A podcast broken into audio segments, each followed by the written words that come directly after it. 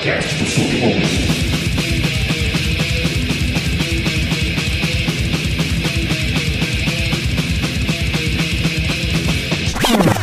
Salve, salve, salve! Aqui quem fala é o Infame Pig. Esse aqui é mais um Doc Sujo Entrevista com meu amigo Gil, primeiramente. E aí, Gil, firmeza? Opa, salve. minha, minha salve, câmera tá salve. tá meio. câmera tá meio torta. E boa aí, noite. Boa noite, boa noite, tamo aí. Boa noite, Pig, boa noite, Pedro. Tamo aí. Satisfação. Hoje a gente tá falando aí com Pedro Zambarda. E aí, meu amigo? Tudo bom, meus queridos? Boa noite. Obrigado pelo convite aqui para a gente falar um pouquinho dessa atividade insalubre, essa escravidão moderna e essa atividade pequeno burguesa chamada jornalismo.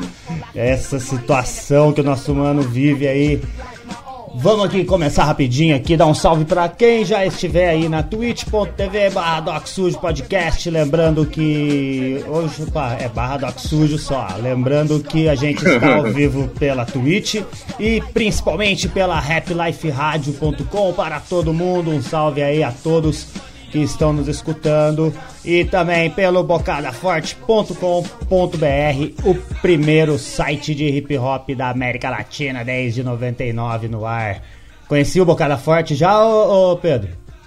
Eu conheci por conta da entrevista que a gente fez lá no DCM, né? Eu pesquisei e tinha uma demanda do, do pessoal que acompanha lá o diário, né? Que a gente falasse mais de hip hop.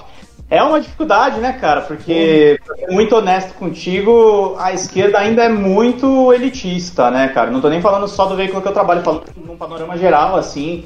É, a gente ainda vê é, é, mimetizada, na verdade, né? A, a, visão elitista da, da direita na imprensa, você vê ainda um pouco mimetizado na esquerda, às vezes até um pouco mais elitista, né? Porque a direita, enfim, não vou quero me adiantar, mas nesses movimentos golpistas e tal, ela deu uma popularizada, né? Enquanto a esquerda ainda está um pouco é, na Torre de Marfim, nos muros da USP, tá uma coisa ainda que fica de salto alto realmente para conversar com a periferia. E acho que é, isso é um dos motivos, assim, por que pareça, sou um cara, é, eu, tenho, eu tenho duas faculdades no currículo, tenho uma formação acadêmica, mas é isso que talvez não tenha me levado para academia, porque eu sinto ainda uma vontade de conversar com uma audiência mais pé no chão e uma audiência que está dentro da, da realidade do dia a dia. É por isso que eu não, não alarguei essa cachaça chamada jornalismo. Por isso que eu ainda estou aí nessa. E o que, e o que que é mais, o que que é mais tenso de trabalhar com um nerd que fica bravo com com o trailer do Homem-Aranha ou com o Bolsominion, mano? Como é que é? o que, que é pior pra você, que, que fica mais complicado para você na hora de que você recebe ali mais mais porrada na hora que você tá trabalhando com os nerds falando de videogame e trailer do Homem-Aranha ou com Bolsominion bravo Depende do nível de treta, assim, né? Tem as tretas que a gente calcula. É...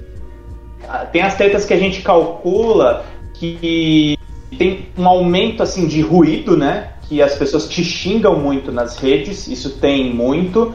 E tem as tretas que dão um dano real, né? Então, é, quando você mergulha nesse universo de cultura pop, pouco da minha formação. Eu não vim do jornalismo político puro, né? Eu fui acompanhando política aos poucos. Eu, uhum. eu acompanhei o julgamento do mensalão quando eu estava na exame, quando eu trabalhava mais com economia e no site de direito, inclusive.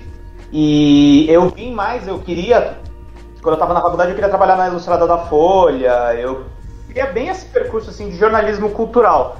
E os caras pegaram uma raiva, especificamente o nicho de games, eu não falo nem a questão de filmes, assim, mas os filmes você também vê esse público mais reacionário. Eles pegaram muita raiva de mim por eu ser um jornalista de esquerda, que trabalha no site declaradamente de esquerda, e ser editor de um veículo, e por incrível que pareça, o Drops de Jogos não tem a mesma visão do DCM, são veículos com approaches diferentes. Eu sou, o Drops é onde eu sou o editor-chefe. Uhum. Eles, têm mais, eles têm mais raiva, às vezes, de mim em termos de barulho nas redes por eu falar de games e ser uma pessoa de esquerda. Na verdade, acho que o, o esperado desse público de cultura pop é que eu fosse um bolsonarista, um reacionário, ou um cara até alienado, que na verdade é 90% desse público, né? A gente vê muitos, os maiores youtubers de games, eles não gostam. E o meu ponto de vista é uma coisa que incomoda, assim, porque eu falo abertamente sobre política, falo abertamente. Quando a Dilma era presidente, eu falei sobre os benefícios que aconteciam do ponto de vista de consumo, é, naquela desoneração que ela fez com a, com a lei do bem na, na, na área de informática. É, mergulhou no Temer, a gente também trouxe algumas discussões importantes sobre investimentos, porque o Temer começou os cortes e o Bolsonaro teve esse desastre agora a questão dos editais. Então, em termos de barulho, eu recebo mais chumbo do, da cultura pop.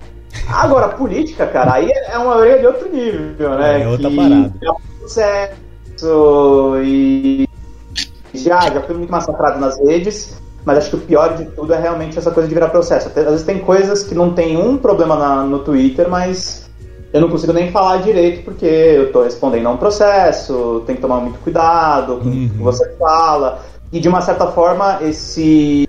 A gente fala muito no DCM da questão do lawfare que o Lula sofreu é, da Lava Jato, mas é, uma, é um métier histórico na imprensa, né? Você quer falar um adversário que está no debate público, você processa, né? Você entope de processos a ponto dele perder prazo, e aí você vai fazendo esse tipo de coisa. Então tem que tomar cuidado, muito cuidado com o que eu posto, e sobretudo por ser repórter nessa questão de linha de frente.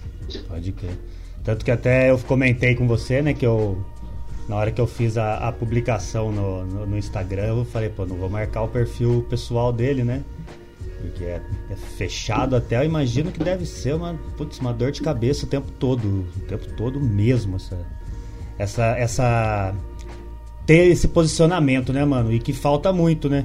Que nem você falou a parada do, dos gamers, deles acharem você no meio dos gamers, eu acho que no mínimo eles queriam que você fosse um ANCAP, né? sim, sim, sim. Não, até é uma coisa engraçada. O, o, os games, o público tão virulento. Até contar um bastidor aqui pra vocês.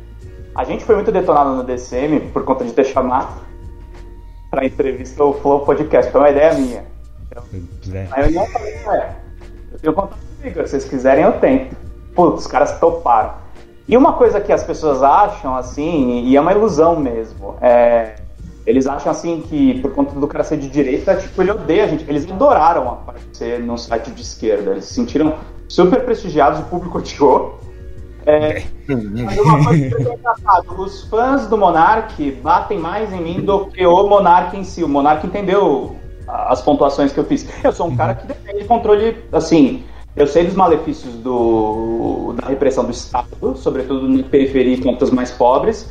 Mas, cara, burguês eu quero mais é que regule. Esse bando de filha da mãe aí que ganha dinheiro em declarar pra Receita, eu quero mais é que eles paguem a conta mesmo e, e bora regular isso aí tudo. E ele entendeu, assim, na entrevista, que nós temos pontos de vista completamente distintos sobre liberdade de expressão. Ele tem lá o ponto de vista dele que ele é contra o Estado em todos os níveis, mas a gente super se tratou bem. E não se trata aqui, gente. Muita gente confundiu as bolas, acho, no meio da entrevista. Ah, o Pedro tá bajulando entrevistado. Não, gente, é, é quando você convida alguém para sua casa, por mais que você discorde, às vezes a pessoa pode ser, vamos supor, uma coisa é, é, improvável. O Bolsonaro topa falar no DCM você tenta ser educado. É que o Bolsonaro é uma pessoa difícil ele, de você é, ser educado. Ele vai jogar cocô em vocês. É, é. Ele leva você pra, pra pancadaria, né? Não é, tem jeito. Não tem como, é. E agora outros caras, é... Você cruza na rua, você conversa nos bastidores, ele é um cara normal, entendeu? É, é uma pessoa que você consegue trocar ideia. Concordar aí é outra, outros 500. E é Pô, vocês falaram com a Joyce Hasselman, né, mano? Falaram com a Joyce, Joyce Hasselman, né? É, a gente, na verdade, fala com quem pode falar com a gente e a gente acha que traz algum, alguma pauta. Já esse foi um, um gol, eu acho, do programa. Uhum. Eu, não, eu, não, participei, eu, eu, acompanhei nos bastidores, eu estava até no plantão no dia, mas ela trouxe informações sobre a questão da facada do Bolsonaro, né? Sim. né? Então, é, esses caras, os traídos do bolsonarismo, eu tenho contato frequente com o Alexandre Frota. É, eles tem novidades para o cenário, entendeu? Aí é e a, o povo também não pode confundir. A gente não está endossando essas pessoas, não representam a nossa visão de mundo. A questão é que o trabalho jornalístico é justamente esse: não é você ir a campo e confirmar suas teses. Você eventualmente às vezes se decepciona e às vezes até você se surpreende. É, é mais esse é, o nosso trabalho. Senão a gente você troca o DCM por um panfleto, né, cara? Eu acho que os veículos eles duram é, quanto menos panfletário eles põem. Eles podem defender uma visão de mundo, é uma questão de, de liberdade editorial, é, mas a reportar, o Estadão só tem 200 anos, aquele jornal é um lixo do ponto de vista editorial, mas ele só sobrevive 200 anos porque tem repórter lá é, é, com o pé no barro que, faz o trabalho direito. Entendeu? Bem ou mal é, é, é isso que, que, que, norteia a atividade da imprensa. Eu vim da imprensa é, dita comercial e até fiz essa minha transição para a imprensa alternativa querendo profissionalizar esse campo. A gente lá no DCM nós seguimos critérios jornalísticos, a gente derruba a pauta, é, é, tem uma discussão, é um ledo engano que a galera às vezes leva só em consideração que eu faço frente às câmeras. Ah, o Pedro puxa o saco do Kiko. Não, a gente briga o tempo inteiro. é, uma, é um campo de guerra, assim, do tipo, de definir realmente, ele tem a posição dele como editor e e eu, eu confronto mesmo, olha, a galera não é isso que a galera tá falando. E a gente tem uma, uma discussão ali é, em cima dessas definições. Meu Kiko é uma figura também, viu, mano? Eu gosto, eu gosto de ver a espontaneidade dele, principalmente quando tá com junto do Leandro e do Rudá. Aí eu falo, nossa, daí tá, tá parece que tá falando em casa aqui. E aí, Gil, tem alguma coisa a perguntar aí pro nosso mano aí? Eu, eu tenho curiosidade no lance. Na parada de se sustentar, tá ligado? De, de patrocinador, de contribuição, porque quando você se assume, né? Você assume essa.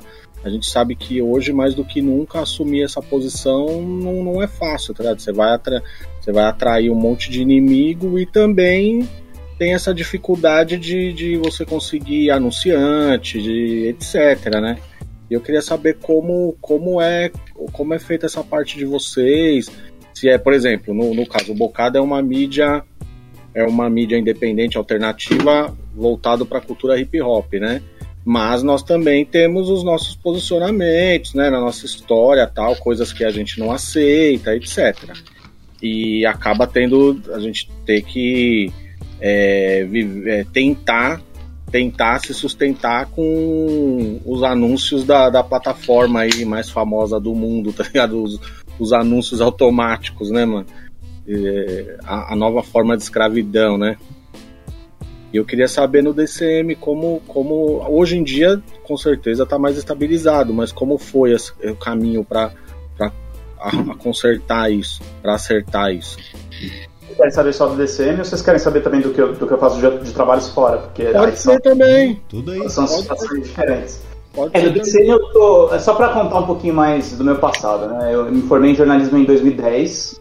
Eu atuo na, na área desde 2008, contando os estágios. Eu sempre fui vinculado a essa área de tecnologia mesmo. Eu, eu trabalhei é, eu fui um dos fundadores do Tech Tudo na Globo.com, foi um site de tecnologia que foi anunciado em televisão. Uhum. É, é, eu trabalhei na Exame, mas eu entrei na Abril querendo trabalhar na Info Exame. Eu sempre fui um cara de, dessa área mais é, de cobertura tecnológica mesmo, redes sociais, os primeiros eventos lá, UPix, lá no começo do Twitter, eu, eu tava lá, entendeu? Eu, é, o Luigi, esses caras, para mim, não, não são novidade. Eu conheço o Jovem Nerd desde quando era mais engraçado, não era tão.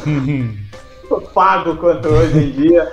É, mas assim, eu, eu tô desde quando eu era mato. Eu trabalhei na, na Globo na Abril dois, dois anos e meio, depois eu fiz algumas assessorias de imprensa para clientes de tecnologia. A minha entrada no DCM entra mais assim. É, eu fui aos poucos fazendo a minha transição para a esquerda. É, eu nunca fui um, um, um direita, assim, orgulho. Pelo contrário, assim, eu, eu em 2013, o que me chamou a atenção naqueles protestos de rua era o lado de esquerda daqueles protestos. Eu achava que podia mudar os governos do PT para melhor. É óbvio, a pauta foi sequestrada, a gente foi vendo aquilo desde o começo. Inclusive, eu fico corrigindo petistas. Eu não acho que o ovo da serpente estava em 2013. O MBL leva um ano até o surgimento, então eu fico sempre tentando corrigir, e aí os caras caem no pau comigo às vezes, e é uma, é uma briga. Em 2013 o MBL não tava, né? É, não, e a gente tava na rua, né? Essas pessoas não estavam, isso que é foda. Então tem uma todo um debate em cima disso. Então eu fui fazendo a minha transição para a esquerda aos poucos. Eu entrei no DCM, eu confesso para vocês, por conta da crítica de mídia. Eu não entrei tanto pelo lado de esquerda. Eu vi, na verdade, o site indo é, esse caminho aos poucos. Entrei em 2014, na época da Copa, A gente fez alguns blogs ao vivo lá da Copa. É, era uma época que o DCM tinha uma estabilidade financeira muito melhor, era governo Dilma. É, e eu peguei esse período, né? Acabaram os anúncios e aí, tipo, vamos para independência total, que era não depender de, de governo e fazer a grana na internet. E aí envolve algumas estratégias de portal de notícias. Você tem que ter notícias o tempo inteiro. É uma coisa que é, leva em conta a observância da, do noticiário Hard News e era uma coisa que eu já tinha experiência. Eu trabalhei na Exame como redator geral uhum. e eu trabalhei na Exame na época que a Exame era o maior site de economia do Brasil. Então eu, eu sabia é, mais ou menos como trabalhar essas coisas. Quando a Globo criou o Tech Tudo, o Tech Tudo foi criado para ser o maior site de tecnologia do Brasil. Eles conseguiram isso por parcerias, por algumas exclusivas que eles deram ao longo da trajetória deles. Então eu, eu, trabalhei tudo isso. O DCM ele se mantém e é, é, sim através dessa escravidão moderna tem os anúncios ali do Google, tem os banners que pagam nossas contas, que é chato. É, e eu falo muito francamente assim porque é uma coisa que os leitores falam, tem os anúncios lá, mas é, não tem. É, é feio, é chato e é feio. Esteticamente é, é feio. Mas, cara, infelizmente é, é o que banca. Sim, é, é infelizmente. É, não dá para você virar e falar, ah, vamos largar a mão dessa. Não. É, é, parte da empresa depende disso. E tem uma coisa muito legal, que era uma coisa que eu vivia reclamando com o Kiko, que é assim, eu, eu trabalhei oito meses, na época da eleição, do, um pouco antes da eleição do Bolsonaro, o Atush me convidou para ficar oito meses no 247. Hum. E eu fiquei alertando, eu falei, olha, vamos investir em vídeo, vamos investir em vídeo. A galera não tá lá ainda. Tipo, é, você pode continuar tendo seu site, mas investe nessa programação. Então, quando eu saí do 247, a gente teve uma conversa com alguns parceiros e a gente começou a fazer no, na, no primeiro turno e no segundo turno da eleição essa programação que vocês conhecem hoje. O, o nome do programa essencial fui eu que dei, era uma sugestão de programa de notícias que eu tinha pensado. Então a gente criou o essencial para a parte da noite, tinha o DCM Café da Manhã e o Caco de Paula, que foi um era um jornalista da National Geographic, amigo do Kiko, criou o DCM ao meio-dia. E a gente foi pavimentando essa programação, né? E hoje em dia a gente é feliz de dizer que, assim, sim, tem os anúncios chatos no site, ainda é complicado. O site foi redesenhado recentemente, uhum. ele tá, tá, mais responsível, tá mais fácil é, de ler, ainda tem os anúncios chatos lá, mas é, tá mais é, bem, bem arrumada essa questão. É, mas hoje a gente, sobre uma boa parte da, da sobrevivência da empresa se dá pelos chats da galera, porque por isso que a gente pede tanto. E de uma certa forma a gente implantou uma cultura que é difícil mesmo de fazer, que é a gente fazer jornalismo diretamente com o feedback do público. Às vezes a gente trai esse público, mas muitas vezes a gente ouve muito o que essa galera tá falando. A gente tenta ver o que, que a galera gostaria de ver de entrevistas, de comentários e, e, e de notícias e tenta entregar a coisa ali é um pouco mais é, ao vivo, porque se você vai entrar numa, numa, na Band News, se você vai entrar em qualquer veículo tradicional, eles separam muito bem o que, que é o jornalista e o que, que é o público. E o público geralmente não é muito bem tratado. E a gente tenta dar um, um, um outro tratamento desse ponto de vista. Então é mais ou menos assim que o, que o DCM se sustenta hoje. Eu tô lá há sete anos, eu já fiz de tudo lá dentro, eu só não sou editor lá, porque tem gente, inclusive crítico meu mal intencionado que me fala, não, Pedro Zambardo, editor, eu nunca fui editor do DCM, gente, sou repórter, já zoaram lá, repórter sênior, mas editar nunca editei, já, já ajudei em algumas edições sim, mas eu, eu fiz documentário lá, quando o Alckmin começou a acabar com a falta de água aqui em São Paulo, eu fiz um documentário sobre isso. É, o DCM fez uma parceria com a TVT bem no começo do primeiro canal, e eu era um dos caras que subia os vídeos, e a gente viralizou na época com uma entrevista com, do Ciro Gomes, quando o Ciro Gomes ainda falava para a esquerda. É, é, eu ajudei a montar essa grade agora, eu viajei com o Joaquim de Carvalho do Rio Grande do Sul para a gente acompanhar o julgamento em segunda instância do Lula. Então eu fiz um bocado de coisas lá, fiz séries, é, eu entrevistei, fui o primeiro repórter a entrevistar a filha primogênita do Olavo de Carvalho, isso motivou uma série a respeito. O Olavo me processou na justiça, depois suspendeu o processo. Ah, ele suspendeu esse processo? Suspendeu, não deu em nada. É, é. E a, série sobre o gabinete cobria os sites de extrema-direita na época do final do governo Dilma, então eu, a, a, as fontes foram me encaminhando até chegar na, na descoberta dessa militância do Bolsonaro. E eu tô agora, recentemente, a gente recebeu uma leva, é, vocês acompanharam a, a série de reportagens da Vaza Jato do Intercept, é, teve a prisão dos hackers, inclusive o Walter Delgatti, Uhum. e a Polícia Federal acabou traindo o Moro no meio desse caminho, porque eles tiveram acesso aos arquivos totais, que são de 7 teras. Esses arquivos tiveram sigilo retirado e alguns advogados estão tendo acesso, advogados e outras pessoas. E aí o Kiko teve acesso a uma parte do acervo da Operação Spoofing. Então esses diálogos que lá atrás geraram a Vaza Jato. Então a gente já está fazendo uma série, eu fiz três matérias. O Rosário já está na quarta, o Vinícius Legal fez uma, e teve o Bruno que fez outra, o Kiko acho que fez mais duas. É, então a gente está fazendo uma série nova agora, com o Moro candidato. Tem um arsenal aí de coisas legais que eles fizeram nessas conversas de Telegram, de forjar a revelação até. Eu tava falando, teve até um amigo que me perguntou o que, que pode ter. Eu falei, cara, deve ter tortura, deve ter um monte de coisa. De tudo ali, né, cara? Tudo aí. Tem uma, uma parada que eu, eu vivo eu vivo mandando no, super, no, no, no Superchat, vivo mandando lá no chat que é Chame Orlando Calheiros. Você já leu isso, né? Já, Você já viu quem que é esse figura? Eu tô com o zap, tô com o zap do Luigi, eu tô tentando chamar. Do, é, não, se você quiser o do Orlando, eu consigo chegar nele pra vocês também. É, porque até essa parada do Moro, a gente já viu que a, o que foi ao ar no dia de ontem, né? Na Globo, né? A, a propaganda vindo, vai vir pesada em cima do, do É, e- bonito aí, e né? veio, eu, eu não assisti, mas, mas veio sem, de- sem o detector de mentira, né? Por que que não... Lembra? Sem no- detector de mentiras, é. Lembra que, que se o Lula fosse, teria que ser com o detector de mentira e o Moro não ti- se tivesse um detector de mentira... E isso né, mano? Eu, eu- eu fico abismado com isso tudo. É a quantidade de cobertura que esse cara teve, não tem nem 10% de, nas pesquisas, né, bicho? É Ah, uma- mas é, mas é a esperança de uns aí, né? é. É, a- é a única esperança de alguns aí, né? Tem alguns aí que vão apostar todas as fichas. E ele vai apanhar, e ele vai apanhar muito, porque o Barba, ninguém, ninguém vai bater no Barba, porque o Barba tá garantido. Então todo mundo vai bater em quem for o segundo. Não, eles até vão tentar bater no Barba, né? Você vê.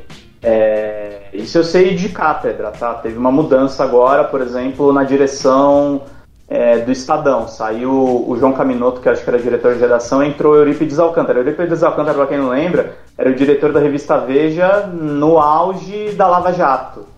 Ele fez aquela capa, eles sabiam de tudo, então você vê umas peças se reposicionando. A questão é, claro, é, quem é o Estadão hoje em dia na fila do pão, né? Mas os caras vão tentar. Ah, vão, o Estadão, a Folha, vão, o Globo, vão, Vão, vir vão, com tudo. vão, vir mas com tudo. eu, eu, eu falo mais assim do, dos candidatos, tá ligado? Dos partidos e tal. Nem de imprensa, não. A imprensa vai, lógico. A imprensa vai bater, claro. Mas os políticos mesmo, eles, a estratégia deles é, mano, o cara é primeiro, esquece, vamos, vamos se matar aqui pra ver quem vai, quem vai pra decisão. Tá E maluco. o, e o ex-juiz aí, o ex-tudo, né? Ex-juiz, ex-ministro, virou ex-tudo, tá ligado? Daqui a pouco ele é ex-BBB também. Já tá indo na Globo, daqui a pouco ele.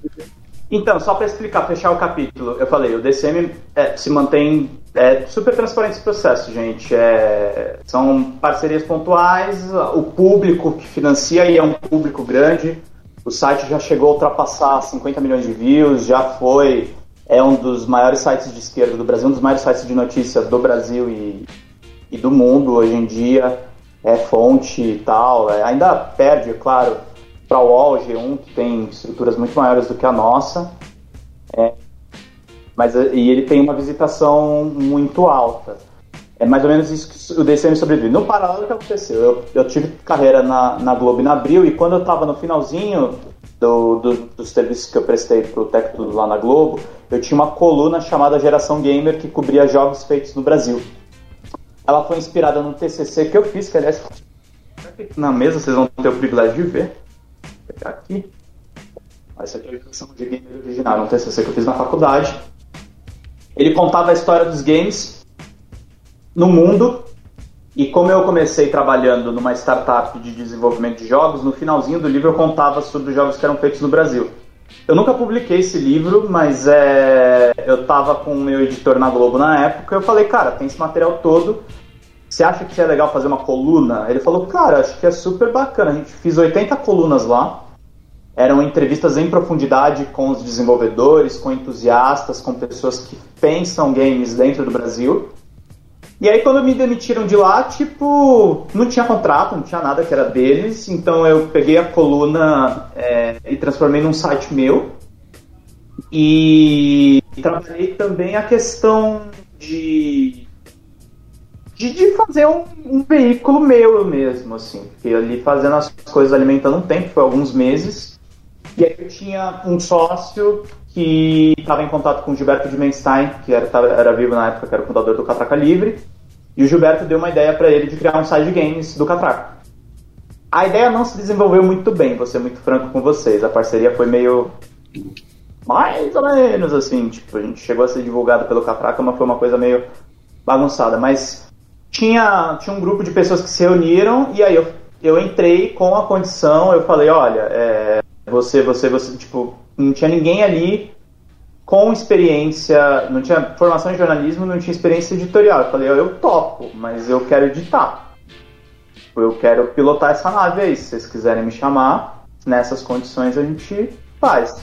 Não é nem questão de grana, é questão de, de dar.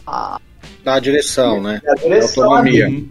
Então, ter autonomia ali, eu quero decidir se isso aqui é correto, se isso aqui a gente não vai por aqui, não vai por lá.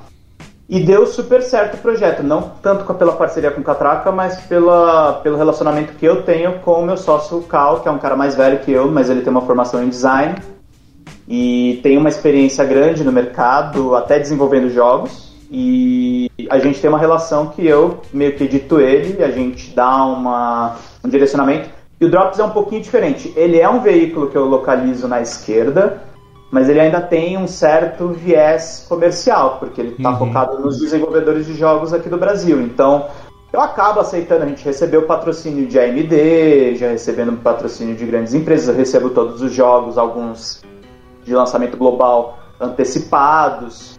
E a gente fez um site de hard news mesmo, eu, eu olho o start do UOL, o IGN Brasil, tudo, todos os caras que têm equipe maior que eu. Uhum. Eu dou as notícias ali principais, mas eu dou esse viés mais privilegiado para produção de games feita no Brasil. Que é uma, é uma, até uma coisa, é uma questão política, né? A gente vê no mercado de games, os caras são todos entreguistas, né, cara? Todo mundo fica é. lá lambendo o saco da Sony e da Microsoft. A gente fica incentivando mais que o, o desenvolvedor nacional é, faça suas coisas. Se ele tem uma participação em um produto internacional, a gente dá um destaque maior. E a gente acabou virando um pouco referência por isso, assim. Não é um site que tem visualizações grandes, porque todo, todo projeto, assim, ele exigiria que eu fosse um, um capitalista com mais grana para investir. Não é o meu caso, eu vim do, do, do, do, chão mesmo, cobrindo e fazendo coberturas, então eu faço mais nos meus tempos livres, mas ele acabou virando um negócio, porque assim, a, a parceria do Catraca não deu tão certo, é, mas depois eu fiz uma parceria com uma revista de realidade virtual. A gente lançou o primeiro número e eu cuidei do blog dele por alguns meses. Eu, eu trabalhei para uma rede social finlandesa quando eles, quando eles tinham operação no Brasil e eu fazia os textos em português é, de games, puxando links para o meu site. E a última, que está dando super certo agora, que está dando basicamente uma receita bem parecida com a do DCM, é que o Jornal Estado de Minas me procurou para ser colunista de tecnologia e eu falei para os caras volume de tecnologia, eu não sei, mas eu tenho um site de games aqui. E era, foi numa época que o servidor não parava de cair por, por sobrecarga de acesso. Olha só. Os caras falaram, tem isso aqui. Vocês querem? Tem o site e tal, vamos fazer um backup, vamos cuidar disso aí. E aí tem um, o lance que eles comem metade da minha publicidade, não é uma mordida que eu gosto tanto assim. mas eles são super parceiros, é uma assistência que eu tenho quase que 24 horas e e eu tô no Portal Y, que é um dos maiores portais no Brasil, não é o UOL, o IG, mas é um portal que me dá assistência e, e que implantou também essa questão da publicidade, que eu não tinha, o DCM tem uma equipe que cuida, cuida dos banners, né? Eu eu tava sem ninguém e nunca tinha colocado um banner direito na minha vida, eu tinha feito publis. E aí eles implementaram e a gente hoje tem um produto que, apesar de eu fazer ainda nas minhas horas livres, ele é rentável e é uma, até uma fonte de preocupação. É uma coisa que a gente está fazendo no paralelo.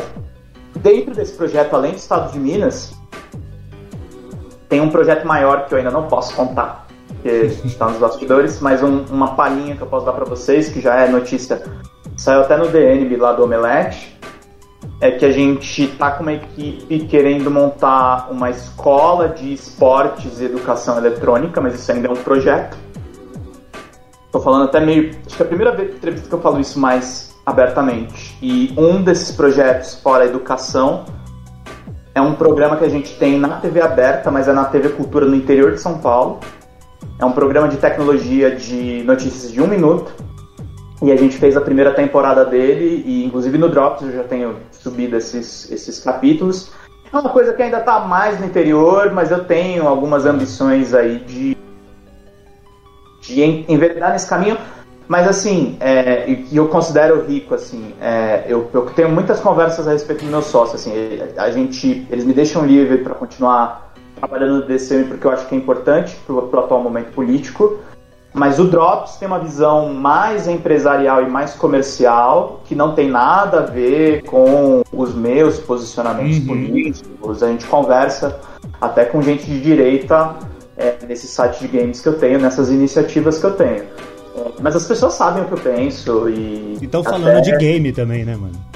Estão né? falando, e eu tenho também, assim, pretensões, sei lá, vai, que a gente dá uma sorte, acaba com 30 anos de PSDB e elege um super governador de, esquerda. Pô, eu vou adorar fazer um projeto educativo, um projeto de incentivo pra molecada, estudar esportes, estudar para se tornar um influenciador digital.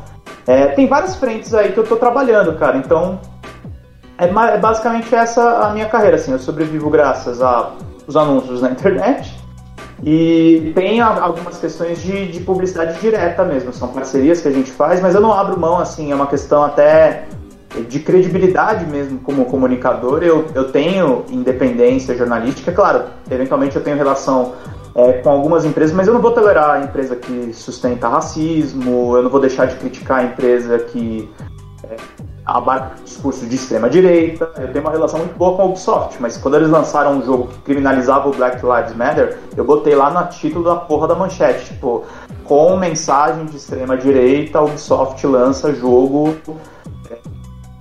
E, eu e o meu sócio a gente está de pleno acordo, assim, a gente tem visões que nem sempre coincidem, mas a gente briga muito pouco, assim, a gente sabe do nosso papel, a gente sabe o quão importante é ter um veículo que saia é, desse mainstream acomodado que a cultura pop brasileira, infelizmente, ainda vive, né? É, é um, são, são nichos ali que você vê de gente mais engajada, de gente até mais consciente, não digo nem de engajamento mesmo, mas sabe do que está acontecendo. E sai do Ctrl C, Ctrl V também, né? Que é uma parada que o, que o Gil bate bastante no, no Bocada Forte também, né, Gil?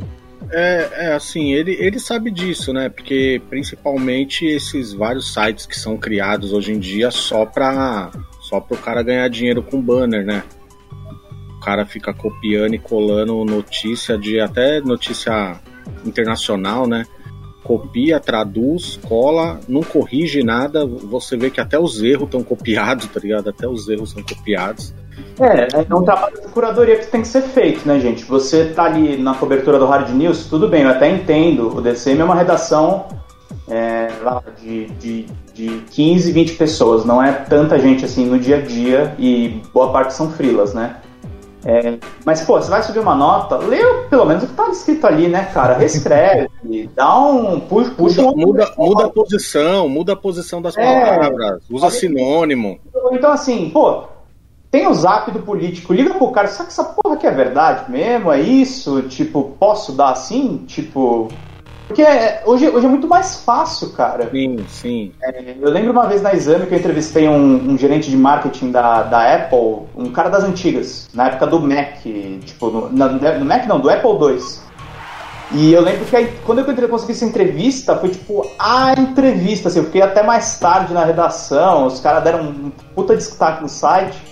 E hoje em dia é uma coisa que você faz em 5 minutos no zap. Você tem o número do cara, você manda as perguntas ali, ele te responde por áudio. E você já publica e acabou, entendeu? É, é, era muito mais difícil fazer um tempo atrás, eu já, eu já faço. E tem cara que fica só nisso do Ctrl-C, do Ctrl-V, não, não recrimina a questão de você ter que pegar pelo menos o core ali das notícias. Sim, porque você, nunca, claro. você não vai ter uma estrutura. E não é a estrutura que eu falo, gente, só de grana. É, Folha, Estadão e Globo, eles têm lobby com todos esses políticos. Os caras vão querer falar com eles uhum. primeiro. Então, para você quebrar isso é uma coisa que leva muito tempo. Leva, por exemplo, esse, essa cultura que eu e o Kiko a gente conversou e que os outros jornalistas também estão fazendo lá, de criar programas ao vivo. Aí você vai criando um costume, é, você coloca um cara, um participante fixo, essas coisas demoram, assim, é, e, é, e, e, ficam mais difíceis ainda se você é um cara esquerda, né? Porque... E até os políticos de esquerda, eles estão, eles aprenderam a, estão aprendendo a falar com vocês também, com, a, com essa mídia, né? Cara, é... vou ser muito franco com vocês, não vou ficar apontando nomes aqui porque eu acho feio e eu não ganharia nada com isso, mas tem político de, de esquerda que prefere veículo de direita. Não, então, é isso que eu ia falar. Ainda estamos aprendendo a falar, porque de repente né, o político de esquerda ele tem o telefone do Estadão da Folha e ele prefere pegar e ligar pro cara lá e falar: Ó, oh, tem uma parada para falar pra vocês. Mesmo sabendo que depois eles vão descer em cima, podem é. usar tudo contra ele. Né? Levaram anos para perder o costume. Eles mandavam tudo, por exemplo, pra Mônica Bergamo. E a gente falava: Ô. Oh, tem a gente aqui, você pode mandar, inclusive, ó, a Folha vai detonar vocês em alguns assuntos. Não, não é assim. E são coisas que levam tempo.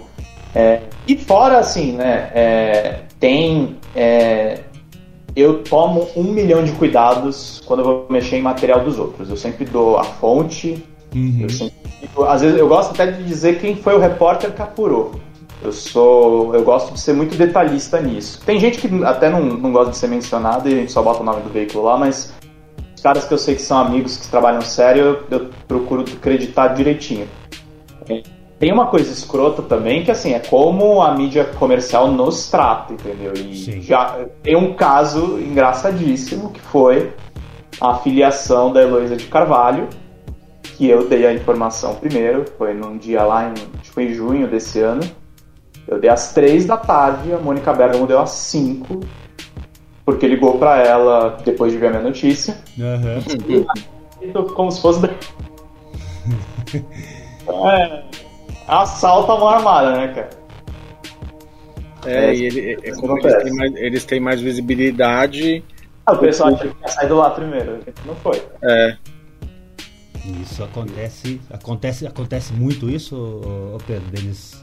Cara, acontece muito e tem, mas assim, hoje em dia os repórteres estão ganhando mais relevância nas redes, né? Então, muita gente denuncia, as pessoas, pessoas tentam parar de fazer isso. Mas vira acontece. Esse dia eu confesso para vocês que eu nem reagi, porque a filiação da Heloísa fez muito barulho nas redes e ela uhum. tava conversar com vários veículos. Então eu deixei passar, aí deu uns meses assim, eu falei, vocês viram aquele dia lá?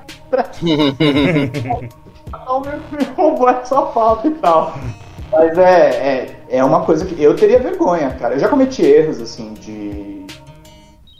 Principalmente coisas que você vê nas redes sociais, né? Que às vezes é, é, é site público. E na verdade eu dei, mas eu não queria, eu não, não quis falar que eu fui o primeiro a dar, eu simplesmente repercuti. Às vezes a pessoa se sente mal, assim, do, do, ponto de vista de, pô, você podia ter pelo menos me dado crédito e tal. É, acho que, se não me engano, essa, essa matéria que reclamaram, o tweet estava lá, mas eu não, de fato, no texto corrido eu não, não identifiquei. É o que acontece, entendeu? No meu caso, eu acho que eu não fiz com má intenção. Inclusive, se me pedissem para fazer uma retratação pública, eu super faria, entendeu? Mas a pessoa em questão acabou me bloqueando, nem, nem me deu essa chance de resposta, né? Então eu acabei deixando para lá.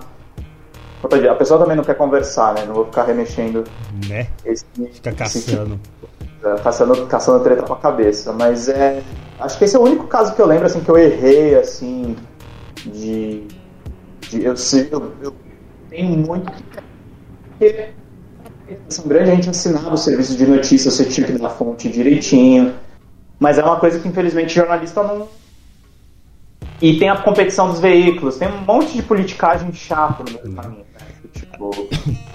Já aqui encaminhando pro, pro nosso final aqui, porque já tá em cima da hora, né? Já tá na, na hora do essencial. É, você falou da, dessa politicagem e tudo. A gente tá vendo a situação agora do Lula tá na Europa fazendo um, um, uma, porra, uma viagem de estadista de verdade lá. A grande mídia praticamente hoje que foi sair uma coisa ou outra, né, um pouquinho mais ali falando um pouquinho mais de, de verdade do que aconteceu, porque não conseguiram esconder. E o DCM tá dando tá, tá matando a pau, né, cara? Tá tem três dias que estão seguindo Lula para cima e para baixo lá. E isso é um trampo importantíssimo e que ano que vem vai ter que ser muito mais valorizado. Então, todo mundo que está aí escutando aí, ó, vai lá. Eu recomendo o Diário do Centro do Mundo, recomendo o trampo do, do Pedrão aí, do Pedro Zambarda. Você tem também a Rádio Geek, certo? Isso, é, só explicando as minhas, as meus trampos, né? Eu tô lá no DCM desde 2014, vocês podem acompanhar www.diariodocentrodomundo.com.br ou dcm.com.br é um site de notícias hard news. Eu geralmente eu faço alguns plantões ali na coluna essencial, são a, a seleção de notícias da imprensa. Eu faço uma cobertura por lá, tem as reportagens exclusivas que a gente está fazendo. A gente está fazendo desse arquivo da spoofing. Teve uma matéria importante que não deu tanta repercussão, mas que eu fiz sobre pedofilia no TikTok. Ah, é verdade. Funcionou e. Eles responderam, não responderam? responderam. Eu vou até postar nas minhas redes de novo, porque a resposta foi boa. Parece que já baniram aquele perfil que eu denunciei e, e eu estou em cima dessas questões. A Rádio Geek e o Drops de Jogos é o seguinte: o Drops de Jogos é o, é o nosso site Hard News. Eu tenho, de, eu criei ele em 2015 por conta daquela demanda lá do Catraca. Uhum. É, desde 2016 era para ser um podcast, mas a gente montou uma web rádio que era a Rádio Geek. A Rádio Geek virou o nosso braço é, multimídia, eles pertencem a uma, uma agência chamada Geek Conteúdo, é, que faz podcast. Eles trabalham com podcasters famosos e tal, e fazem serviços para algumas empresas. É, e a Rádio Geek, aos poucos, também está virando esse projeto que eu falei, da, da Academic Tech, que é uma escola de, de esportes. E a gente tem esse programa agora é, na TV aberta, na TV Cultura. É um monte de coisa. Se você, eu, se você quiser uma recomendação de onde começar, começa pelo meu Twitter, arroba Pedro Sólidos, que é o, o, o, vilão do Metal Gear Solid 2. É, eu tenho o Pedro Zamparda lá, mas eu posso pegar essa arroba para ninguém roubar.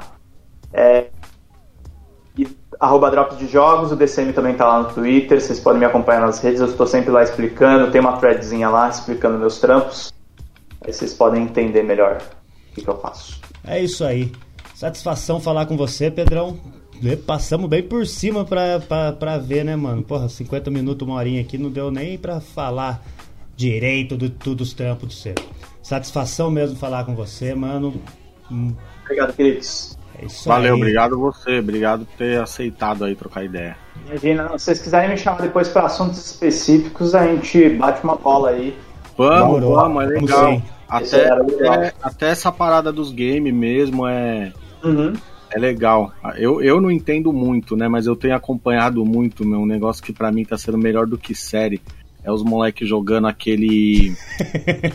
aquele GTA RP, tá ligado? GTA RP, que os moleques entram no servidor. Mano, aquilo ali é melhor do que uma série. Tava na hype do lançamento desse GTA Trilogy, né? Que foi uma bomba, né? Um monte é. de todo cagado e, a Rockstar me mandou uma cópia e até eu tava falando pra galera nas vezes, não, porque os caras me mandaram uma cópia eu não vou falar mal, gente, ó, tá uma merda, tem isso aqui que tá cagado. E, mas a gente, mas eu tava falando pro pessoal que é divertido esses GTAs antigos pra galera jogar na internet, isso eu acho super legal. É, o, esse que eu tô falando, eu não sei se você já viu, é que os moleques jogam no servidor, que eles criam e todo mundo é. É, é a do, do GTA V, né? Que é um sucesso. Isso, isso, do GTA V, naquele Cidade Alta, né? Isso. É isso aí. Sempre lá. Vai lá, Pedro. Valeu. É nóis. Valeu. valeu. Um podcast aí pra vocês. Até mais. Falou, tchau, tchau. Falou, tchau, tchau. Bom programa. É isso aí, isso aí. Cadê o Visel? Ô, Visel, você. Ô, Gil. Você Oi. consegue mandar o link pro Visel no, no chat de coisa aí? Porque travou o meu mouse aqui pra variar. Ah, eu mando, mano. Ô, Visel, você aqui. tá. Entra, entra na, na sala lá do Doc Sujo lá, Visel, porque travou meu mouse aqui. Se eu for. Aí, agora voltou. Eu vou te contar, mano. Esse computador meu tá de sacanagem comigo, cara.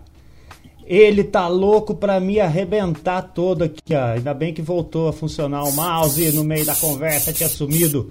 Esse aí foi Pedro Zambarda, Da hora falar, precisa... falar com esse mano que, que tem um trampo muito importante e uma, uma parada que a gente tá aí vivendo aí nesse país aí e que ano que vem vai sofrer muito ataque e a gente tem que apoiar bastante que é essa mídia alternativa, esse jornalismo feito dessa forma independente aí, tá ligado? Porque senão a gente vai ficar sendo bombardeado pela grande mídia, pela Globo, pelo Estadão, pela Folha e vai ser fascista Moro jogado na, no, no colo de todo mundo e a gente tem que saber debater e saber bater de frente com esse povo e tem que se informar direito, certo?